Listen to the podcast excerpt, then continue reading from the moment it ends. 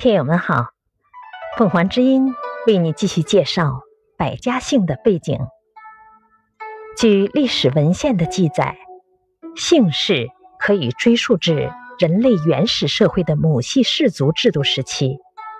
中国早期出现的姓氏都是女字旁或部首，如姬姓、姚姓等。当时的姓是作为区分氏族的特定标志符号。如部落的名称或部落首领的名字。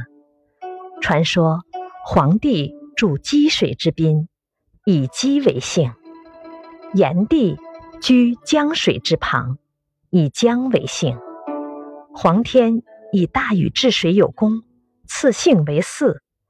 此外，部落首领之子亦可得姓。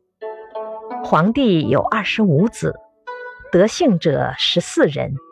为姬、酉、齐、己、滕、仁、荀、真、熙、吉、宣、一十二姓，其中有四人分属二姓。